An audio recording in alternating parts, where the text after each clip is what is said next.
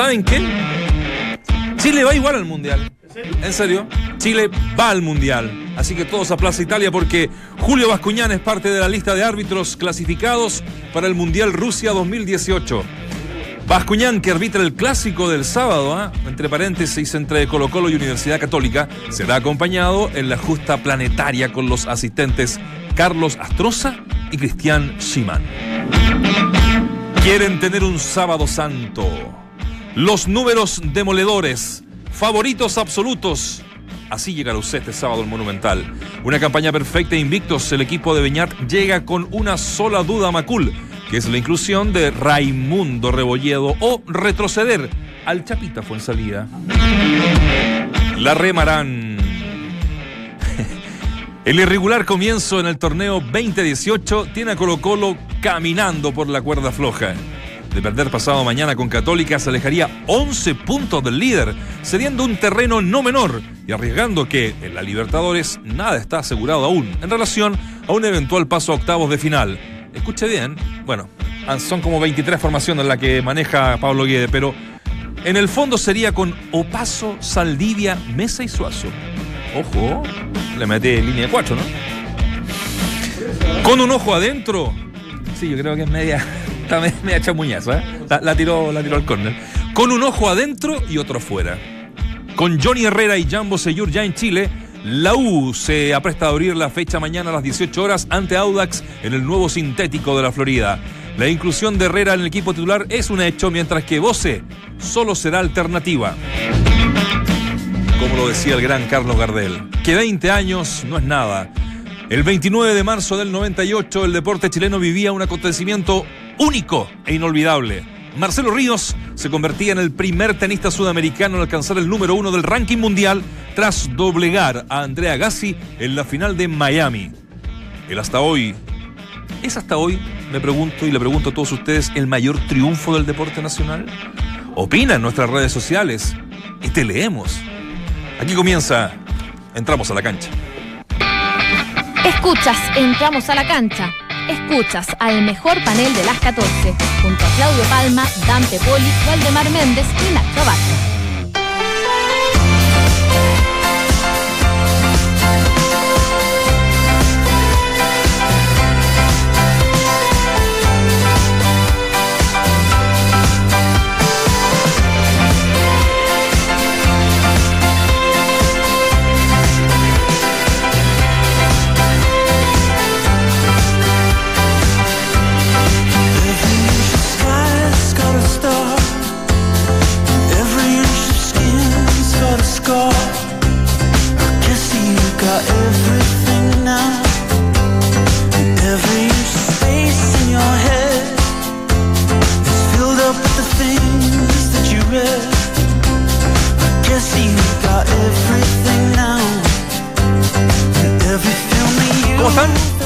Bienvenidos a Entramos a la cancha, último día hábil de la semana.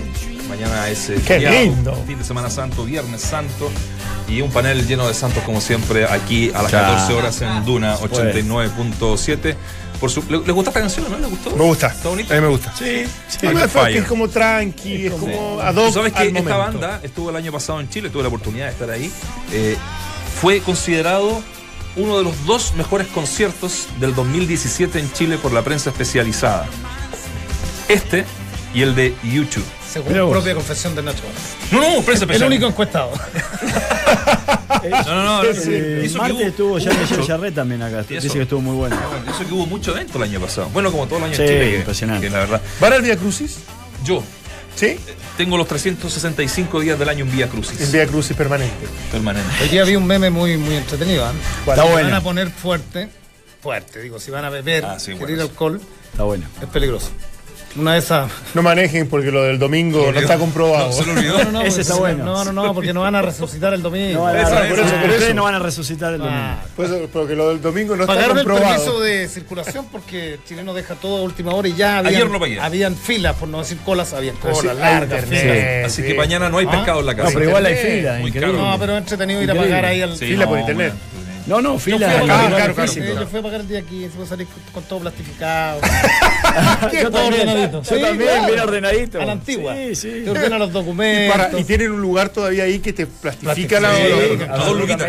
Muchos A do- a dos sectores. luquitas. Entonces queda todo ordenadito en la billetera. Exacto. espérate, ¿pagaste Está bueno, la cuota buena, me gustó. la mitad? ¿Sabéis por qué te lo pregunto? Yo siempre pago solamente la primera cuota Claro, por si vendes el auto. Por si vendo el auto.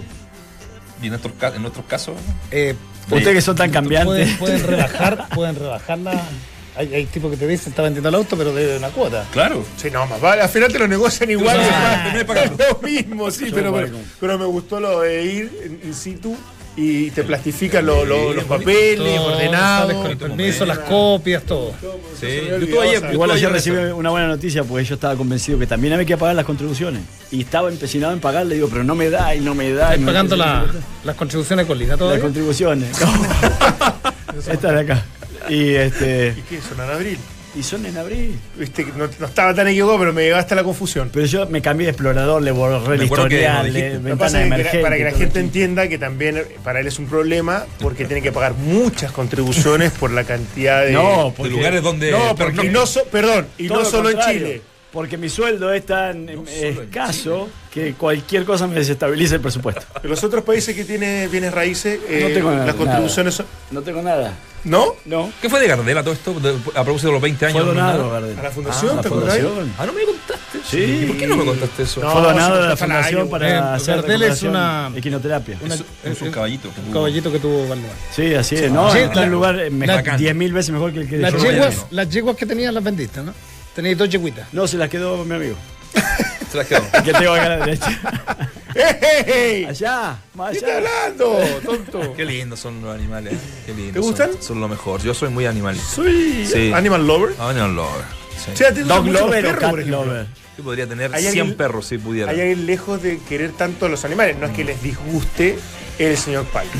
Pero si te gustan los perros. No. Te han hecho un poco tira al patio, pero. Sí, los quiero. Es que pasaste por muchas razas. De los Doberman, ¿no? Claro. Eh, Sí, tuve dos. De Doberman. Eso, eso me gustaban. a mí. Bravo. Más loco que el dueño. Pero li- tuve. Eh, pero, eso, pero eso ya no lo tenía. No, ya no, ya. No. Que te rompió el. el- el Llegué, al- llegué al mundial en un terral, weón. Ahora tiene una, una chiquitita que duerme con él. Claro. Iba a salir, no sale- sirve. lo veo caminando en la, en la calle con Papá, el perrito no, en brazos. Papá, sacame a pasear el perro y sale con el perrito ese chiquitito. No, pero acá en el sector de el sector de Providencia uno ve a mucha gente con, con, Es que con de departamento. cultura, viene con los perritos y con la bolsita. no sirven Sí, de mucho sí, esos es perritos. Son de compañía. Sí. Bueno, pobre perro. Claudito, ¿cómo va? Lo echábamos de menos. Ya pasamos el. Es que, entre otras cosas, no quería, no, no quería volver después de los dos partidos de la selección porque en verdad satura. Yo creo que ya se hicieron todos los análisis de los dos partidos Sí, de sí, Suecia, Dinamarca y como decía el gran Julio Martínez, vamos a lo nuestro. un moñito, Me eh, gustó. ya. En términos generales me gustó. Y no quiero ahondar en el tema, pero a mí, a mí lo que me gustó es lo que siempre yo pregoné. Yo sé que, que- que no, se puede, no se puede hablar de una renovación, pero, pero yo- era hora de ver, a, de ver a otros jugadores que tuvieran Eso, la, ver otros jugadores. ver otros me- me jugadores que tuvieran la opción por la camiseta titular de Chile, porque de lo contrario no, no si nos quedamos de, de pronto con, con los, ya, ya uno sabe cuánto calzan los jugadores los grandes. Claro. Los, los, los, los Medel, los Isla, los Bosellur, la pareja centrales. Pero por eso no se puede hablar de renovación, porque ahí yo coincido. Dante ayer decía, no hay renovación. Yo creo que hay renovación. Porque renovación es el que, el que es más que el que ya está y va a jugar. Eh, sí ver otros jugadores, sí ver a Castillo, sí ver a Pablo Díaz. Sí, pero vimos, pero acá en el, en el grueso de esta selección, yo te diría que un alto porcentaje de jugadores, muchos que no jugaron, que no estuvieron en la, la última pero parte. ¿Cuál va a ser titular? ¿Cuál va a ser titular? A eso es lo que voy yo. Oye, pues lo- lo- habrá que verlo, queda un año nomás. Queda un año para, para, año, para ah, ver la Copa eh, América la Copa de- América de y ahí vamos a ver cuántos de estos se mantienen. Ahí sí sería renovación, se arrancan como titular en la próxima Copa América. Sí, bueno, que hay, hay bastante tiempo como para también ellos actualizar eh, su- lo competitivo que pueden ser los clubes, pero es más, incluso uno, uno de repente queda con una sensación algo amarga, y lo reconozco con Alexis Sánchez, dice, no estuvo en su, en su, en su nivel, uno lo extraña, ¿qué le estará pasando? Pero en definitiva él... Él es, es un superclase, entonces no está en cuestionamiento, más allá de su rendimiento puntual en los partidos. Lo que sí interesaba era ver algunos otros para ver cómo convivían con esto de, obviamente, un estatus diferente. Y, y hubo varios que a mí por lo menos me agradaron en, en general. La pareja de centrales, por ejemplo, hay que ver cómo, si se sostiene o no, pero pues, aparentemente Rueda quiere altura, sí o sí. Eh, Sí, claro. Hay que ver si, si modifica la manera de salir jugando o no, porque ahí no tiene la seguridad que tenía antes, o vuelve Medera a, a- a posicionarlo como central. Yo soy de los que piensa que tarde o temprano vuelve el mago Valdivia a la selección. Siempre. Siempre se echa mano a un jugador distinto. Digo, digo porque.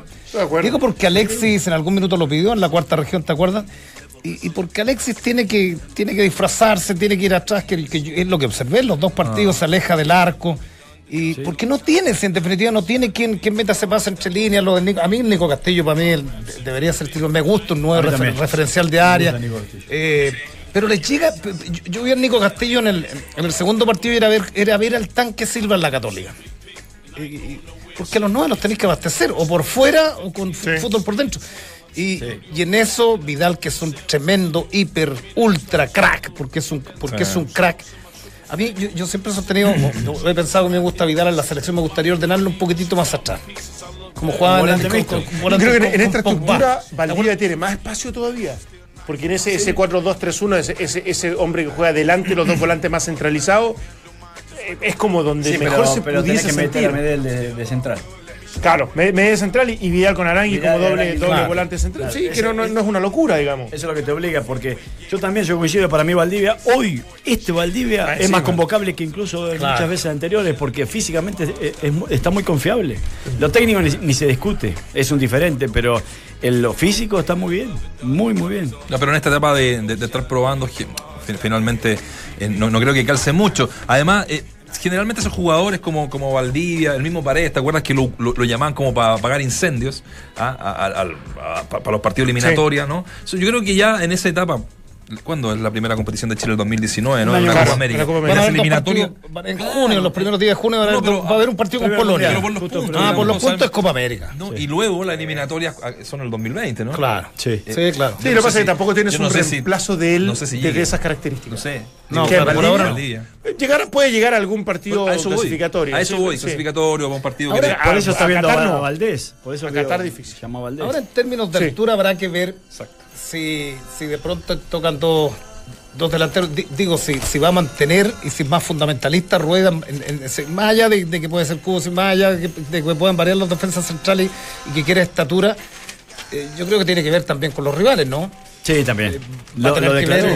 lo declaró, claro. sí. Pero es que con rivales más, más bajitos, más, más rápidos, más encaradores, de otras características. Ojo, tiene a Medel y Pablo Díaz. Incluso hasta puede, a- puede haber una buena mezcla. Claro. Medel con un grandote, Pablo Díaz con un grandote. Y creo que ahí sí que abrió el abanico de opciones Sí. de complementar esa dupla defensiva. Por eso que lo hace interesante la presencia de ellos dos. La presencia de ellos dos no quiere decir que sea la nueva dupla de central de la selección No, chilena, claro, no. sino que los integra desde esas virtudes a incluso poder jugar y convivir con, con los otros que tienen más experiencia y tienen otra, otra forma, digamos, de jugar como, como defensores centrales. Hay que ver- vi varios partidos este fin de semana, eh, en general, como para, para ver las selecciones, para darte una idea. Qué difícil está para los delanteros convivir con el buen fútbol. ¿Sabes por qué? Porque los integran poco, porque hay poco volumen, porque, y lo conversamos ayer en una- cuando conversamos con Villangos en general y que, que tiene que ver con esto de la disciplina, es que hay muchos equipos que les cuesta poder eh, desarrollar un fútbol donde el centro delantero, po- potencialmente hablando, pueda, pueda estar involucrado permanentemente. Incluso. Ah, sí. Costa en la selección española.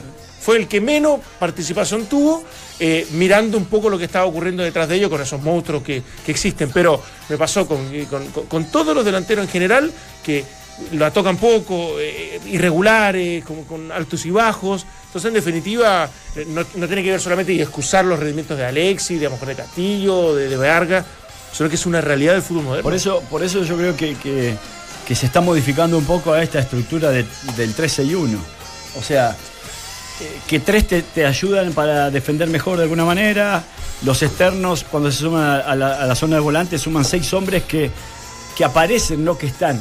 Eh, y, y ya hace algún tiempo, yo diría que, que Chile también se ha visto reflejado de eso. eh, lo que antes era moda de jugar casi con tres delanteros, hoy en día lo sostiene algunas selecciones que obtuvieron muy, muy buen rendimiento. Ahora sí tienen las características de los externos. Distribución, ¿eh? Porque si tienes las características del ida y vuelta de los externos, puedes hacer eso. No, pero por Porque ejemplo- con Díaz inevitablemente no, no vas a desbordar permanentemente No, por la tiene que derecha. ser Isla Bosellur. Claro, tiene que ser Isla Claro. Por la izquierda. Pero, pero eh, muchas, muchas selecciones, eso pensando desde atrás, pero pensando de, de los delanteros, que es lo que decía Dante, muchas selecciones han, han desistido un poco de poner ya delanteros extremos y empiezan a jugar con volantes. que lleguen a la posición de, de delantero, que es un poco lo que decía. Como Isco y Asensio en España este último Claro. partido. Son volantes que los van transformando en. en- Que porque tienen algunas virtudes de, de delantero. Exacto, el Cholo Simeone defendía un poco esa postura, porque me dice, el Cholo decía, cuando vos jugás con delanteros que llegan a la zona de volante, por ejemplo, Alexis Sánchez y Eduardo Vargas, por poner un ejemplo, para poner nombres propios, en la zona de volante tiene la voluntad de llegar hasta ahí, la capacidad física, pero no tiene la recuperación. Entonces, eh, y el Cholo dice, yo prefiero a alguien que me recupere en mitad de cancha y que llegue a la zona de delanteros con la limitación que aquello conlleva para de- desnivelar, ¿Terminaremos jugando sin delantero entonces? Dice de aquí a 10 años. con un, un solo referente de área, quizá. Yo, o- yo creo que de verdad eso es un. es un- no, no en general, pero es un momento medio ingrato para los delanteros. Y uno los ve en los partidos, sobre todo de visita, donde la tocan poco, donde no, no, no, no, no existe mucha fluidez, ni mucho volumen. Por eso que uno de repente queda encandilado con las versiones en su momento de San Paolo y con lo que hizo Bielsa también. Porque uno decía, qué manera de darle alternativas a los que están más arriba y no abandonarlos a su suerte o que en definitiva ellos puedan resolver de manera individual. Pero son pocos los atrevidos y sobre todo en los eventos, con menor razón, son más mezquinos todavía. Pero, pero tiene que ver con los recorridos o por- con el- en dónde juegue el equipo para mí, porque, por ejemplo, la selección chilena, claro, necesitaba delanteros extremos capaces de desbordar en el mano a mano rápido, como Alexis Sánchez por un lado, qué sé yo, por el otro lado, no sé. Voy a poner Eduardo Vargas de vuelta, aunque a veces, bueno, jugó con Orellana, etcétera, Eh, o Puch, porque estaban posicionados en campo rival, porque presionaban altos. En cambio, cuando ya hoy en día son muy pocos los equipos que presionan tan alto. Presionan ya de tres cuartos de cancha a tres cuartos de cancha. Y ahí me da la sensación que los que los que aparezcan, los que de, de alguna u otra manera se ofrezcan como línea, como que no están, pero, pero opciones aparecen. de línea de pase a- al espacio, puedan sacar ventaja. Ahora, lamentablemente uno dice, Alexis Sánchez, más allá de, de- de- de estos dos partidos también en, el- en- en Inglaterra, ¿cuántas veces desborda? Que era su principal. ¿Cuántas veces toma que la- ya no desborda por izquierda. no, ¿cuántas En este veces- No, y en estos dos partidos no, de- no desbordó nunca al, al- al lateral. Y se tiraba atrás y en la. Y, y- y en, en- ¿Cuántas jugadas hizo en diagonal que perdió la pelota aquí? Sí. Sí, pero por, por eso, de- si vos estás parado un poco más atrás, como están hoy en día, el propio Chile, que está un, po- un poquito más atrás parado, ya, eh, ¿cuál es la, la- la tarea de- de- del extremo? Es seguirla a pasar los laterales cuando el equipo no la tiene, ¿no? Pero la tarea si contratar a Alexis Sánchez en el Manchester es para que te haga daño, pues sí, el distinto. Sí, pero es difícil hacer daño en espacios tan reducidos a veces, Bueno. por eso le dan más, más, más espacio, o los propios equipos Entonces se están pongamos, dando más pongamos espacio. los externos como laterales, como, como delanteros. No, están ocupando volantes por eso. Están ocupando volantes porque los esperan a los laterales que, un Sí, poquito pero más eso atrás. depende de los volantes. Pues si tú soltáis a, a Pedro No, y también a, a depende Pedro de los Pablo. Hernández, lo soltáis por más que lo, lo, lo suelte y juegue un par de metros más adelantado, no va a ser algo distinto. No, y depende de los jugadores que tengas también. O sea, hablando de recambio, Isco, estamos hablando de. nuestro recambio Zagal y, y volado y con todo el respeto y cariño que les puedo tener. Es distinto que, no sé, en Brasil el, el recambio de, de Williams es Douglas Costa. O sea, Sí. es, es para, es para solamente dejar en claro un poquito las diferencias. que- y, y es por eso que incluso uno eh, habla de la maravilla que es que este equipo siga jugando dentro de todo a nivel colectivo, pero eso nos tenemos que acostumbrar, porque soy- yo soy súper escéptico y soy súper amargo en eso. Y, hasta un poco negativo, ¿Sabe? no realista. Porque Chile, indefectiblemente, su recambio eh, o, esta- o estas alternativas van a tener que ver con chicos que están desarrollando su carrera en México, eh, eh, con, con ciertas posibilidades, fútbol chileno, y para de contar. ¿ah? A, a- a mí, a mí me sucede Europa algo. yo con no los- veo ninguno más. En, en términos generales me sucede algo con los técnicos. Voy al plano, al plano local, de los técnicos jóvenes. Yo entiendo que Guardiola, y, y de pronto con la irrupción de Guardiola hay un antes y un después en el fútbol. Pero, pero hoy día todos, todos pregonan el fútbol de Guardiola cuando le dicen cómo va a jugar y lo más cercano al Barcelona. Y un poco lo que estamos hablando. es sí, fácil en el papel. o sea, no, no, no, pero. No, pero hay que tener esa es la- jugadores para Está eso. bien, pero esa es la premisa de los técnicos. Todos tienen como elemento referencial y está bien.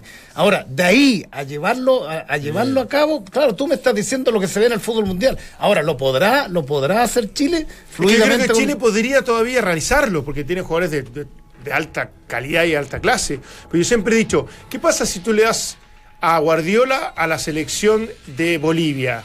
A la selección De Arabia Saudita. de Arabia Saudita, a la selección de, de, no sé, de, Croacia, capaz que la haga jugar mejor, y no digo que no la haga jugar mejor, pero ahí que sea competitivo y que someta al rival de- desde sus conceptos, es imposible. Es imposible. Entonces hay, hay una, hay una adaptación que, que es normal y que es real y que en definitiva no es fácil. Por eso es que estos tipos que son diferentes y que son como, como que te renuevan y son tan osados que dicen, no, yo no tengo la materia prima, pero igual puedo hacer que el equipo juegue bien y sea competitivo. Por eso a mí me impresionó lo de Guede en su momento y, ni, ni hablando de San Paoli. Pasan los años y yo sé que está vapuleado, lo han hecho tiriza en Argentina, eh, pierde 6 a 1 allá y no, no. Pero yo de verdad, y lo pensaba ayer, no he visto un equipo que juegue mejor que los que me, que los que me ha exhibido San. La no he visto nunca. La U del 2011. No, la U la selección chilena. Extraordinario. La U y la selección chilena. Sí. No he visto mejores equipos que los que él ha desarrollado, sumándole a esto el que sale campeón. Mm, que claro. uno dice, no, no, pero que no te quedes con el resultado. No, no me quedo con el resultado. Me quedo con que la manera de jugar, la forma que Claro. propuso, lo, lo que matizó y los recambios que hizo desde su sistema le permitieron más encima salir campeón. No, es un genio. Para mí sigue siendo un genio como estratega. Te lo digo sinceramente. Sí, sí. Y estoy convencido que Argentina, si no, si no sale campeón del mundo, va, a pegar en el palo. Lo que pasa es que ahora tiene ahí una, una, una no sé. No, pero meterme en Argentina puntualmente. No, no, yo tampoco, pero bueno, eh, ayer lo hablábamos un poco con el Vichy, pero qué, qué difícil cuando tenés un técnico, un, un jugador Como Messi. tan, que tiene tanta ascendencia que te propone una manera de jugar y vos tenés otra. ¿Transás tus convicciones o le haces caso al jugador? Y ahí en donde el Vichy ayer decía, y tenía razón, que la, la- eh, o sea, la gestión del técnico tiene que ser convencer a ese jugador que lo que él le está proponiendo es mejor.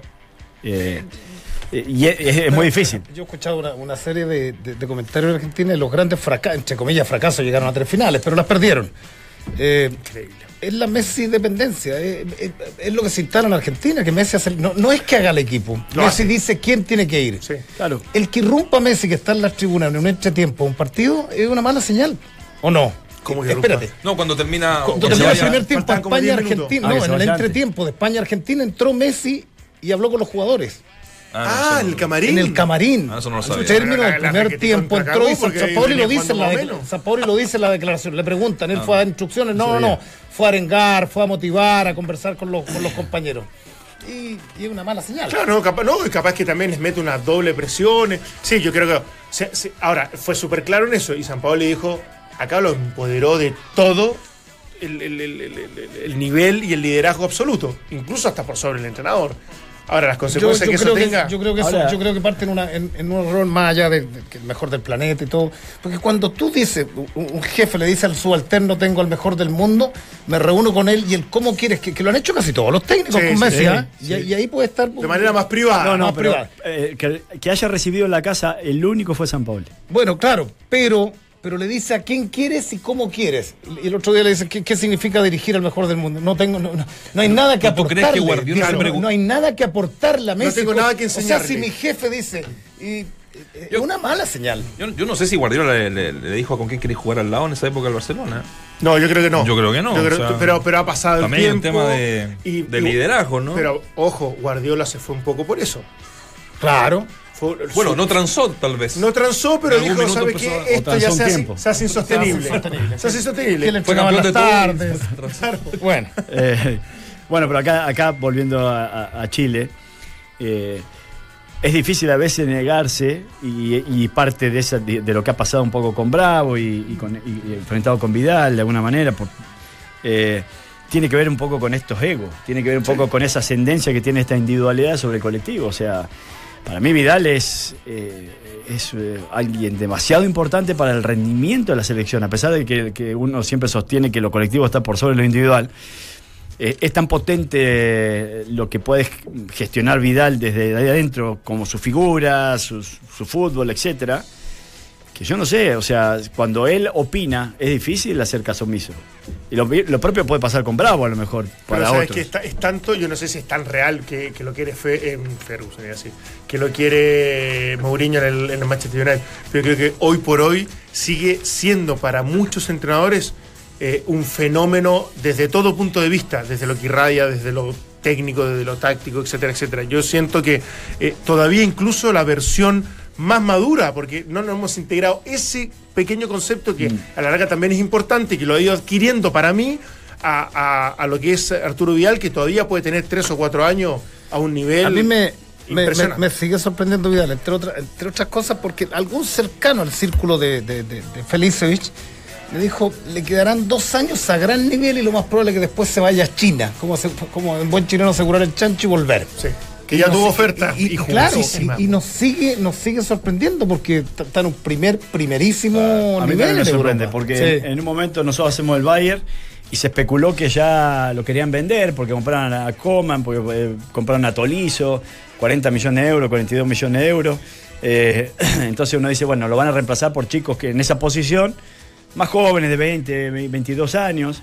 Eh, y Vidal, aún a pesar de que tiene 29, 30 años, todavía obviamente lo puedes vender a un buen precio. Entonces, en esta, en estos eh, en esta manera de funcionar que tienen los alemanes, que siempre van un paso más adelante que todos, digo, bueno, eh, es una buena manera de proceder, es decir, vendo a Vidal en unos pesos, recupero eh, la plata de un jugador joven y sigo con un jugador joven. Yo sigo Y- creyendo que Vidal es el único jugador de esta selección. Actualmente, antes podían haber otros, que puede jugar de titular en cualquier selección del mundo. Brasil, Alemania, Mm. Argentina, España, en cualquiera. Y eso muestra el estatus No que sé tiene. si para mí. leyeron la- Inagotable. La, la entrevista a la madre de Vidal. A mí no me deja No, no la sorprender. Es preciosa.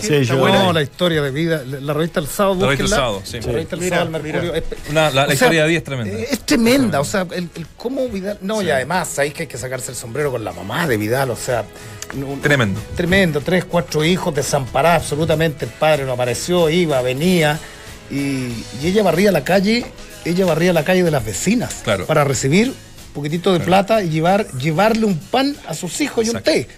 Y, y de a poco se empezó a ampliar. y- Claro. Agarraron No, confianza con ella y la. no, y la- es, la- es verdad que yo la leí y quedé con un nudo en la Sí, garganta porque. muy linda. Tremenda mujer, además, la- Claro, la, claro. mamá de Vidal. Tremenda. Maravilloso. Bueno, eh, no está escuchando Claudio Borgia. eh, un saludo para él. Y nos dice, hablen cosas buenas. No, Que venga. No, no. Eh, sabes que está buena esta frase a partir de lo que estábamos conversando, que la banda El Vichy ah, es, un, dice, es de Alex Ferguson. Dice, cuando se está al frente de un grupo de personas es muy útil saber quiénes son, en qué circunstancias crecieron, los mecanismos de que mm, sacarán lo mejor de ellos. Y la única forma de hacerlo es con dos acciones infravaloradas, escuchar y observar. Me gustó. Me dijo, lo mismo, me dijo lo mismo cuando me, me ¿Sí? recibió allá. ¿Te recibió allá? dijo- Te es- dijo- me- te dijo textual, Me ¿no? lo dijo, pero me lo dijo en, Dante en vivo y dijo, en directo, me dijo. Dante, come here. Oye, ya vamos a entrar. Era lo- la resaca que quedaba un poco de esta gira, ¿no? Esta mini gira que hizo Chile a, mm, a Europa.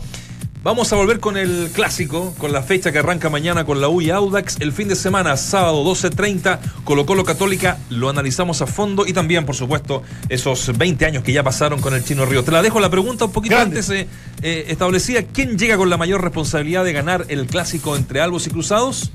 Un 29% dice la Católica porque es el puntero. Un 56% dice que Colo Colo porque tiene que descontarle puntos.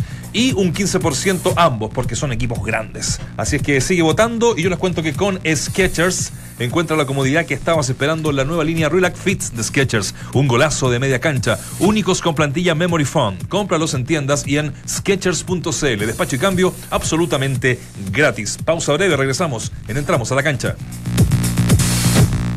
Desde Los Ángeles, Estados Unidos, se llegan buenas noticias para el deporte chileno. Esteban Bustos avanzó a la segunda ronda de la Copa del Mundo del Pentatlón Moderno tras eh, sumar 1.123 puntos en la clasificación. Y en el fútbol, tres horas antes del partido entre Colo Colo y Universidad Católica, es decir, a las nueve y media de la mañana del sábado, se abrirán las puertas del Monumental para el ingreso de los hinchas. Los salvos esperan un lleno total para el clásico fijado a las 12.30 horas. Estamos de regreso en Duna, ya vamos con el clásico del sábado, que como decía la José, se abren las puertas a las nueve y media de la mañana, es decir, tres horas antes del horario del encuentro. ¿Quién llega con la mayor responsabilidad de ganar el clásico entre Albos y Cruzados? La Católica es el puntero 29%, Colo Colo, porque debe descontar puntos, si no queda 11, ¿ah? llega a perder, queda 11 puntos, 56% y ambos son equipos grandes, la responsabilidad del 15%. Muchachos, lo decíamos en los titulares, titulares digo, que 20 años no son nada esa canción memorable del gran Carlos Gardel. 20 años de, yo preguntaba, ¿será, es para ustedes, ya tenemos un invitado muy importante en línea, eh, hasta hoy el mayor triunfo del deporte nacional? Para mí sí. ¿Para ti? Para mí sí. Sí, sí, ¿Para ¿Más que la Copa? América? Sí, más, para- más que la Copa América. ¿Para ti, Claudio? Qué difícil. Yo creo que sí. Para ti, Pero, igual- pero eh, es una Bueno, lo llegada. del fútbol también fue, fue notable. No, pero Nunca si habíamos te- conseguido. tendrías que elegir uno de los de es que los- esa es la. Esa es la Esa es un poco la trampa, entre comillas. Es que para mí. Es difícil dejar de- afuera. de-. Desde la virtud y el defecto de ser un deporte individual, Es lo que hace claro. él solo frente al mundo saliendo de este país es, es excepcional porque él fue el mejor del mundo. Chile, si hubiera sido campeón del mundo, digo, ¿sabes qué? Echémoslo a discutir. Pero, él pero Chile sale campeón de la Copa América. Yo, yo, Con la importancia que tiene, Yo ¿eh? sigo pensando que es la Copa América del fútbol, porque para mí el fútbol es el reflejo de, de la sociedad, el fútbol es el reflejo del país. eh, de alguna otra forma que le pega a, alguien, a algo que hasta hace no mucho tiempo atrás era una isla, porque no había obtenido este, eh, triunfos importantes, siendo que el país sí en Sudamérica es uno de los más, de los que mejor ha hecho las cosas. Hay un periodista ¿Ya?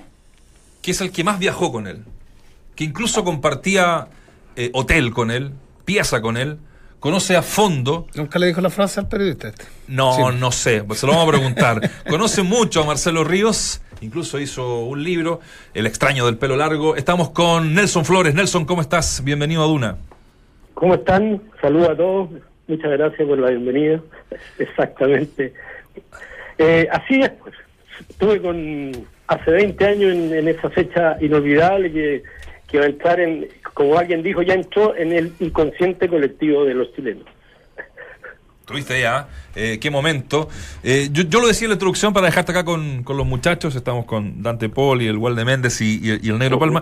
Eh, tú viajaste muchísimo con él, aparte de ver este, este momento in situ, este momento histórico para el deporte eh, nacional. Eh, tú fuiste y, y eres, entiendo hasta al día de hoy, eh, uno de los periodistas que, que más se bancó Marcelo Ríos, ¿no? Sí, efectivamente.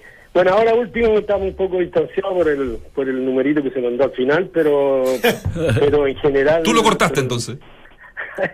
No, no, no, pero lo conversaba y no le gustó que yo fuera, fui al primer plano a contar y, y no le gustó eso, me, y como, como es suavecito para decirte las cosas, se molestó y me lo dijo y Lo replicó. ya, también yo le, le- también le dije lo que lo que yo pensaba de lo que había hecho, entonces, pero en general, te digo, durante su carrera fue un tipo muy generoso conmigo, al principio tal como tú hiciste en la introducción, yo dormía con él porque yo era freelance del 13 del Mercurio de la cooperativa, entonces el- si él ganaba, yo ganaba, si él perdía, yo sonaba. Entonces él me, me colaboraba bastante invitándome a los hoteles y a todo lo que fuera su las regalías que él tenía. Entonces, esto era cuando el chino todavía no era eh, hasta como el 60 del mundo, 50 del mundo, después ya se convierten en estrellas y ya no lo- los ven menos.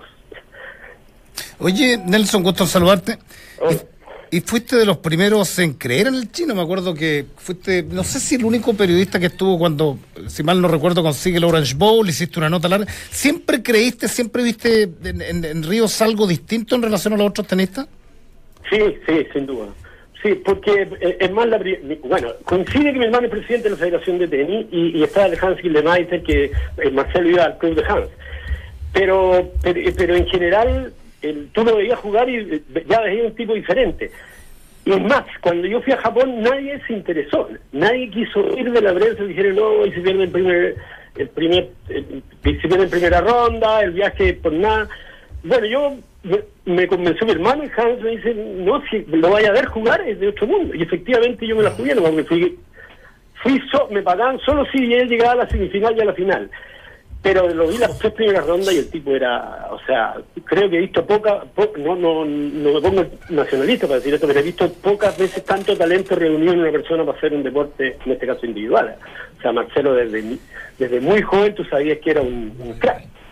Sí, de hecho, confirmado por, por, grandes monstruos, in- incluido Federer. Eh, eh, Nelson, un gusto saludarte. Te quería preguntar, tú que lo conocías también desde la intimidad, ¿le importaba ser número uno? Antes de serlo, eh, ¿lo planificó? ¿Estaba obsesionado con eso? ¿Le preocupaba mucho? ¿O se da de manera natural? como como es su personalidad? En, en, en general, Marcelo, eh, y, ocurre con los deportistas, en general no les gusta hablar de, eh, yo nunca, casi nunca hablé de tenis fuera de eh, lo que compartía extra, hablábamos de cualquier cosa, nunca me, me- pero yo recuerdo que una vez como ocho meses, un año antes de que fuera número uno, fui- me lo acompañé a entrenar con Krajicek, que era siete del mundo y el chino era como 50, y me dijo, anótate, anótate esta vez que le voy a ganar a este. Y le, y le dio un- le, le jugó un partidazo en el entrenamiento, le ganó 7-6, 7-6, y, y, y dijo, porque él se preocupaba mucho de que, por ejemplo, preguntaba con el librito de la ATP, a ver, ve a qué edad fue el número uno tal.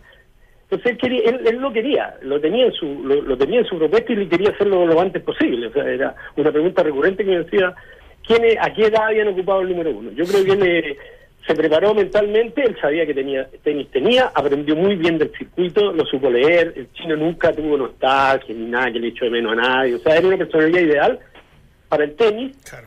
y, y- y- yo creo que él sí lo tenía planificado y por encima del lugar que puede haber estado cuatro semanas, una semana, para, eh, hay un instante en el circuito mundial de tenis que Ríos es lejos el mejor exponente, te lo dicen todos, de Col a Jote. Sí.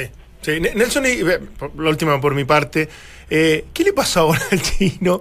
Tú que también eh, viste, esa- siempre tuvo esa personalidad eh, exuberante y, y- y- y sin filtro, pero da la impresión que ahora, está, no sé, te, te lo pregunto, medio aburrido, está como con ganas de contestar y, y ya hoy día su, su honestidad es tan brutal que, que no le importa nada. ¿Qué, qué, qué, qué opinas de lo que está pasando con él? Y eh, he tratado también de, de, de de buscar una teoría, porque en realidad eh, te- te- a veces te, te sorprendo que yo me acuerdo en el último tiempo en Santiago era un tipo muy activo con sus negocios, eh, y un ejecutivo, ya ya verlo Sí. tuvo un ejecutivo que llegaba ahora, muy ágil, muy simpático lo encontré, o sea, estaba maduro, eh, eh, alguna vez lo acompañó en una actividad, firmaba autógrafos, no tenía rollo. Y parece que está ahí en Estados Unidos, no sé, algo o está, pa- o está pasando cuentas cuentas pasadas, ¿no? Pero algo- puede ser lo que tú dices, que, que, que- que gasta su tiempo en esa energía la- la- eh, muy mal gastada, en realidad. No, no, no lo logro entender, no sé cómo interpretar lo que está pasando por él en su cabeza en, en este momento de su vida. Nelson, eh, un gusto saludarte. Eh, eh, recién eh, conversábamos antes de, de entablar este, un diálogo con, con vos, eh, que si este número uno de Chino Río era, era el triunfo más importante en el deporte del fútbol chileno, Del eh, deporte chileno. del deporte chileno, eh, considerando también las Copa América, etcétera, u otros títulos del mundo que por allí este, eh, estén dando vuelta. Eh, ¿Coincidís con eso o, o pensás que, que quizás no es el más importante? O, o sea, de- lo- desde el punto de vista de impacto sociológico, a mí no me cabe duda que el fútbol es siempre más importante. Mm. O sea, eh, yo no, no, no, no, no podré tener idea de fútbol, pero sí me voy a acordar de la cuando salí del estadio y, veías cómo estaba Santiago de la Copa América y cómo estaba Chile. Yo eso no lo viví con el chino que yo estaba allá, pero pero no no no los pondría en consideración. Yo creo que sí el chino provocó, y eso tal vez más que el fútbol, provocó el- canalizar la idolatría en una sola persona. Porque en la, en la selección tú dices, bueno, yo soy hincha de Chile, pero en realidad tendrías que descremarlo, que le gusta más Alex, le gusta más Vidal. ¿eh? En, en este caso el chino sí, hay un instante que, que porque eso lo, lo, lo he visto en muchos ámbitos, a, a todos los chilenos los, los hace sentir orgullosos. Y, y, y yo creo que también Ríos dio muchas horas de felicidad a mucha gente en, en todas las regiones de este país. Quizá, quizá lo que yo eh, apuntaba eh, un poco en la reflexión anterior era que me parece que el fútbol sí es el reflejo de la sociedad chilena eh, y no así el Chino Río, sin quitar los méritos que tiene, obviamente, que para mí gran parte de su personalidad le ayudó a llegar hasta donde llegó. Pero me parece que lo del Chino Río es más un esfuerzo individual o de una familia, este, que a lo mejor el reflejo de, de una sociedad, de cómo se vive, de- del día a día. Sí, sí, pero, pero se corre un riesgo haciendo eso de, de, de- de tratar de que un deporte refleje lo que son los pueblos, en realidad. hay- Claro. o sea, hay a, a veces... eh, eh, eh, bueno, es, es para discutirlo, pero eh, en realidad sí estaría de acuerdo en que, en que por el impacto que tiene el fútbol, sin duda que, que es más caló más en la gente, pero también no te olvides que Ríos tiene, sea, si aquí pudieran hacer a, a Ríos convertirlo en una divinidad, mucha gente lo haría. O sea, me he encontrado con, contigo realmente que, que lo idolatro.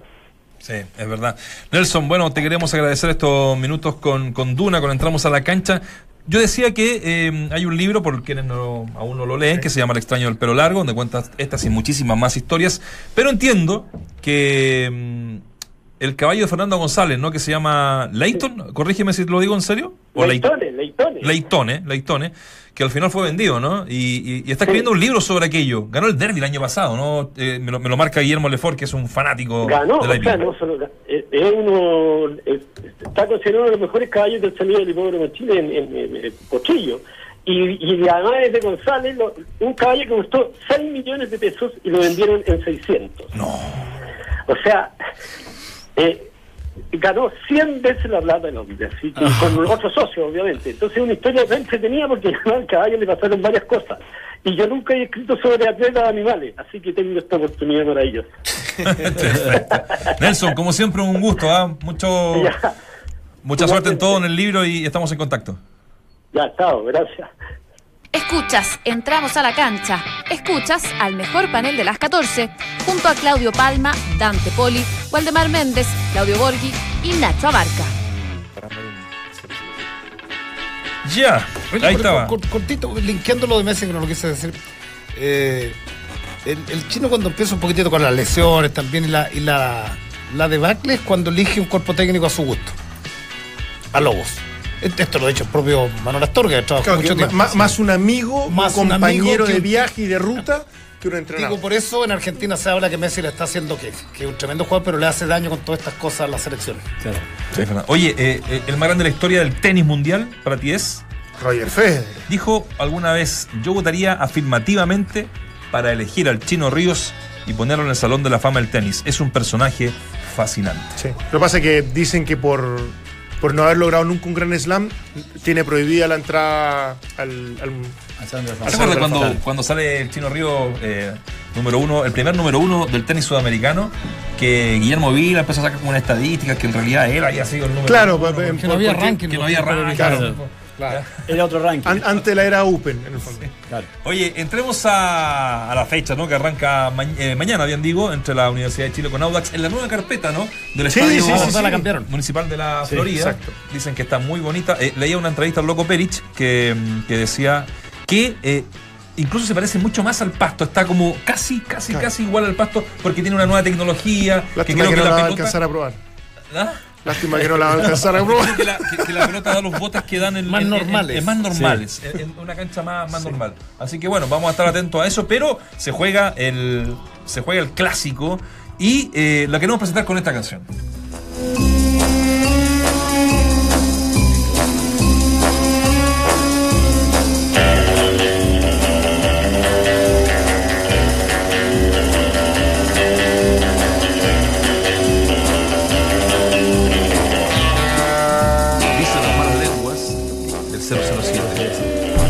Espías. ¿No la vieron esta película? Sí, obvio, sí, obvio, sí, claro. Esta canción, eh, esta, esta base como... Vi muchas, pero Pensé que era de, me quedaba con Sean Connery como. de la pantera rosa. de- Hay sospechas Sí. de espías, lo hablamos con Estaba Walde, leyendo algo. que se encienden las alarmas para el clásico entre la Católica y Colo Colo. Los cruzados detectaron a dos extraños en el complejo Raimundo Tupper Lion, presenciando una práctica de fútbol del equipo de Beñat. Más que confirmado. Pese a que el entrenamiento del miércoles estuvo abierto durante los 30 minutos, claramente ahí fue uno vestido con camiseta de católica, echado una miradita. Seguro. Capturaron imágenes por parte de profesionales, dicen, de que supuestamente, hablemoslo incondicional, que habían sentado ahí revisando ese entrenamiento. Eh, el propio San José estuvo al tanto de la situación ¿ah? y comentó lo siguiente hace poco rato. Hay que reconocer que el clásico genera más interés por parte de la gente que quiere ver nuestros entrenamientos. Entonces, durante esta semana hemos tenido el doble de cuidado con eso. Cuando es abierto, es abierto. Y cuando es cerrado, es cerrado. Oh, Grandes pensadores. Grandes pensadores. Y cuando ha sido cerrado, ha habido interés de algunas personas que quieren verlo. Quizás los deseos por información de los clásicos son más altos, no lo sé, pero nosotros tenemos que tomar resguardos. Su estilo caballero, Sí, pero. pero eh, anticipándose que podría pegarse una sapiadita a algún, algún, algún enviado de, de- ¿Qué- del Monumental. ¿Y, y qué tan distinto quede que un tipo Ya pasó que- entre Guede y Ca- y Caballero. Te decir, si a Palestino, imagínate Sí, la Católica, claro. imagínate, con mayor razón. ¿Qué- qué edad- qué- ¿Cuánto puedes ganar espiando, digo? Eh, ¿Qué tan distinto quede un tipo que, que, por todo lo que uno conversa con varios jugadores que lo han dirigido, eh, todos coinciden que es trabajador, que es un tipo que permanente cambia los sistemas, dependiendo del rival, que, que- que estudia mucho el rival. Y Que han uno dice, aprendido un montón de Sí, que han aprendido mucho de él, pero, pero ya es mu- mucho lucho. ¿Sabes? Ya- ya- Pero ya- ¿sabes ya- por qué? ya- ya pero que... Eh, pero es que sabes que te voy a decir, negro, porque ya acá no- se es que- aplaudía es que- cuando es que- San Paoli mandaba al Flaco No, no, Leiva.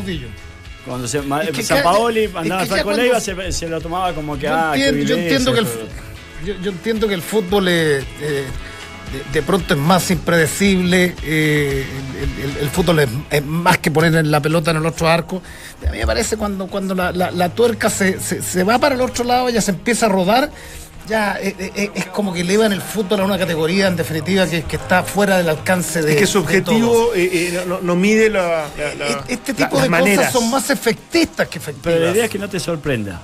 ¿Qué, qué fue lo que hizo Beñat a Palermo? Los primeros 20 minutos recuerdo que lo sorprendió, o sea, porque le cambió un par de jugadores, le cambió un par Sí, de sí, jugadores de posición y hasta que se Bueno, fue acomodó. salida como volante central, claro, que nadie hasta que se esperaba. Ya, pero acomodó. eso está bien, pero Y, y yo creo que eso es lo que no quiere Ahora, que le pase, que, que incondicional. lo sorprenda. ¿ah? No, no sabemos si es verdad. Tú sabes que esto también tiene mucho folclore. Sí, pero tiene, tiene, tiene malos antecedentes. Sí, no, bueno, hace Sí, sentido. o sea, tiene- Es eso, el rumor es hace eso. sentido. Capaz que no haya fama pasado, y pero- échate a dormir. Y Oye, sí. Y justo, ¿quién habló de Beñat? Hola, ¿qué? en el Estamos con estadio que- Monumental. En esta previa, bueno, ambos entrenadores estuvieron en rueda de prensa. Y esto es lo que opina Paulo Guede de Beñat San José. Sabemos que, que Beñat es, es un gran estratega, es un gran entrenador, lo está demostrando, salió campeón en Bolivia, es una gran temporada con, con Antofagasta y ahora es el líder con puntuación del 100% de rendimiento. Para mí es un gran estratega, juega mucho con eso y, lo hace muy bien. Entonces hay que tener, hay que tener en cuenta todas las posibilidades que uno crea que él puede hacer, que es muy difícil.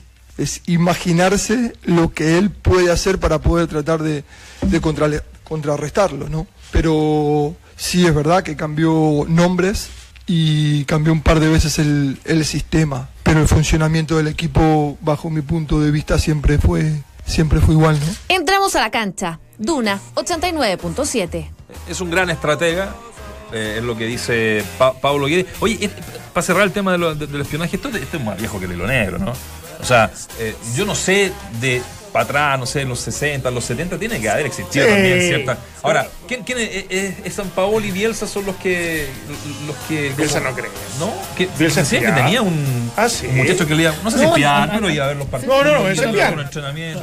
Pero antiguamente, antiguamente, bueno, en- nuestros tiempos los técnicos, no sé, pues si, si Colo Colo jugaba el jueves con Delfín, mandaban Claro. los Ah, no. cuerpos técnicos jugadores a A ver el por la competencia del partido del fin de semana, que era perfecto. Y, eso estaba Ah, perfecto. Parte de la pega. Eh, Pero como que subirse Pero hasta- ahora se habla hasta de dron. ¿Te acordás que incluso hasta San Paoli, la selección, Sí, le metieron un dron y él paró la práctica, práctica. pensando que efectivamente lo estaban espiando? Exacto. Porque bueno. Y eh, ahí fue donde se fueron, después se fueron al. al a- ¿Cómo se llama el de, de O'Higgins? A la- Al monasterio celeste. Al Monasterio Celeste, ¿no? Como que Ah, era- Pero ahí, A me pasa- ahí llegó Ah, también. también llegó el Sí, también me Pero ese era un ahí canal. Era a un mí me canal, pasa cuando lo Claro, amigo. claro, claro. me pasa que en cualquier actividad de la vida, cuando un tipo te quiere demostrar que es distinto o inteligente, estos pseudo intelectuales. Que le dan color. Claro. Es como el tipo un poquitito adinerado, que, que sepan que por, por tercera persona que Juan Pérez, pero, pero esa cosa autorreferencial que a mí me parece que hay mucho de show en esto también. El, el de ir a espiar. Mandan a espiar o mandan a dos tipos extraños, porque yo creo que fueron a espiar, porque a mí Cavaleri Sí. me dijo, habían dos tipos con una cámara No, chiquitita. él lo dijo públicamente. Públicamente, era ayudante.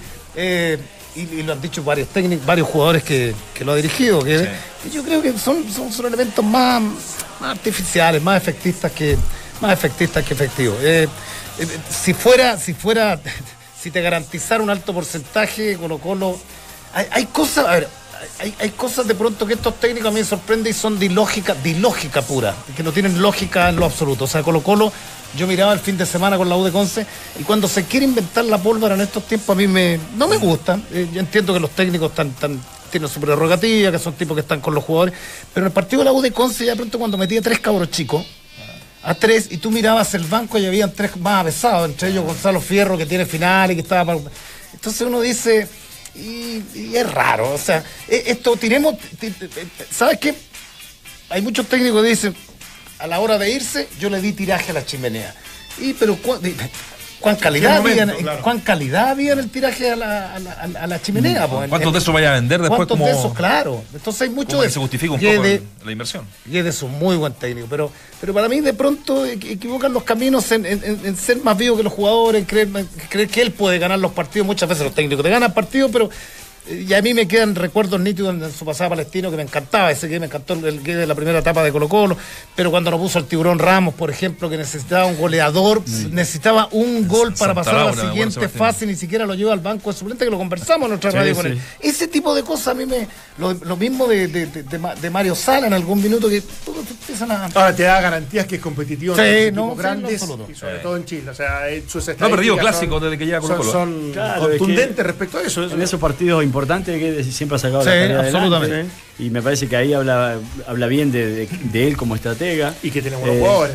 Aparte, En tiene, medio, aparte tiene buen- buenos jugadores, pero yo digo, cuando, cuando uno habla de, un- de algo puntual, siempre le podés encontrarle un pro y, y algo a favor y algo en contra. Pero cuando uno habla de una tendencia, es allí en donde está la verdadera identidad del técnico. Digo, si uno analiza la, la campaña en general de diferentes técnicos, en la tendencia, yo tengo a, a Guede como técnico estratega, como un técnico inteligente para, para advertir por allí cambios y, y poder sorprender. Y que, claro, se cae a lo mejor en las habilidades de blanda, que es lo que siempre se, se lo he dicho incluso hasta él.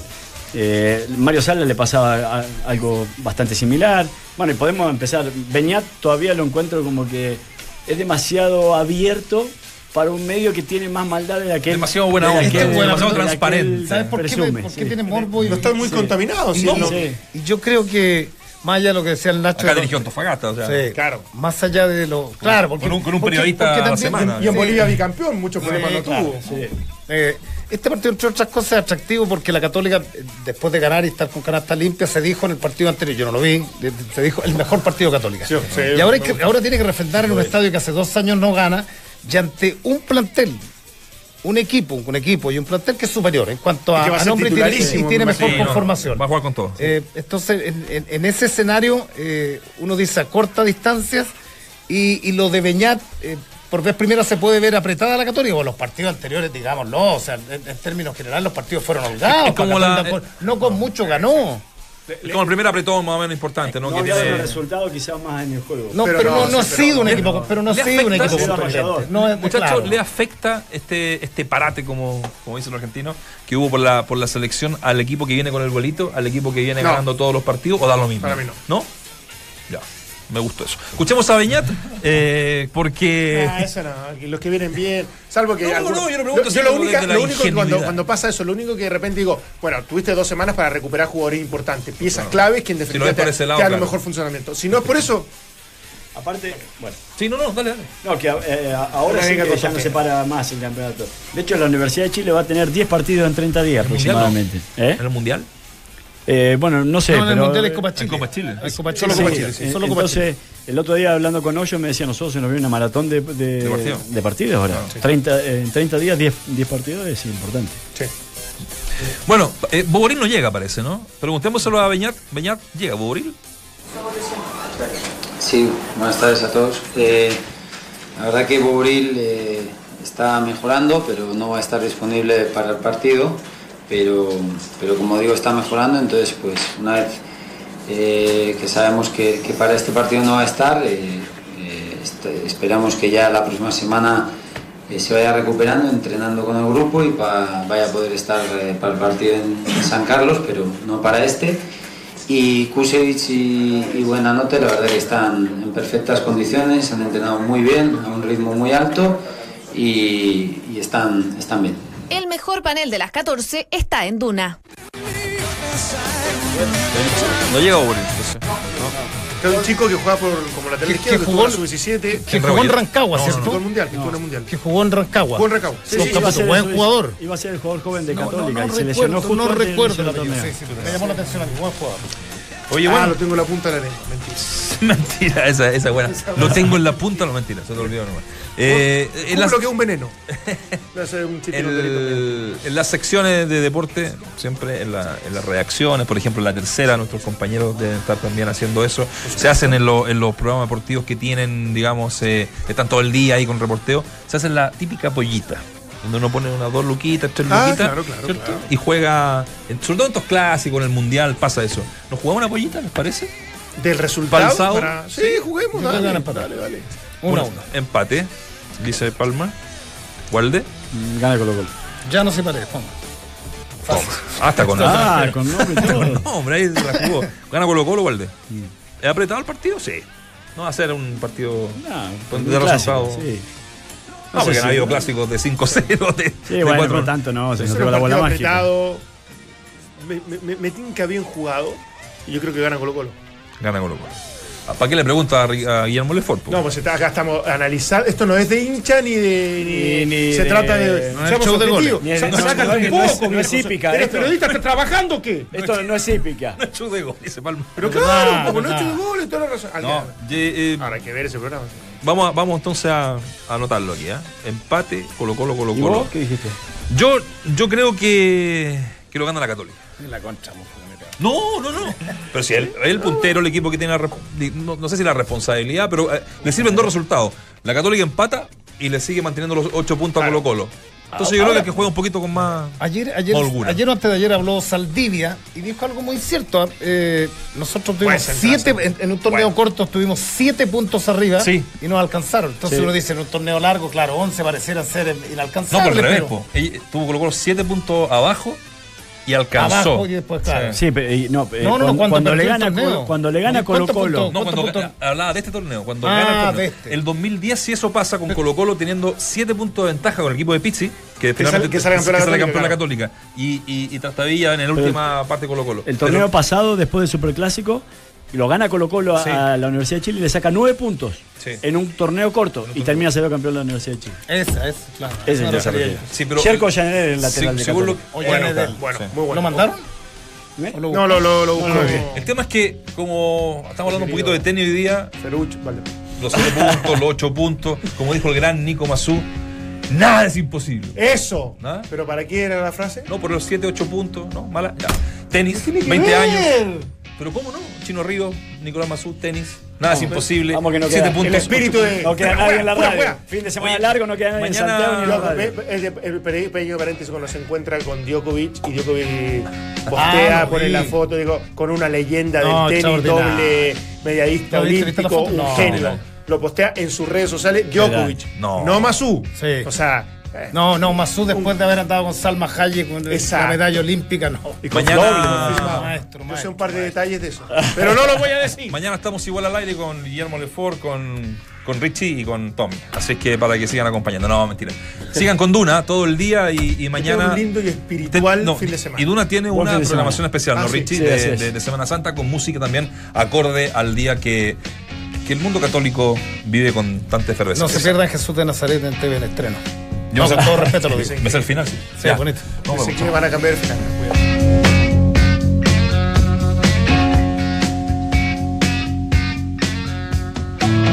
Hoy estás donde estás porque has tomado buenas decisiones. Haz lo mismo con tu bono e inviértelo en depósitos convenidos con la Raín Vial.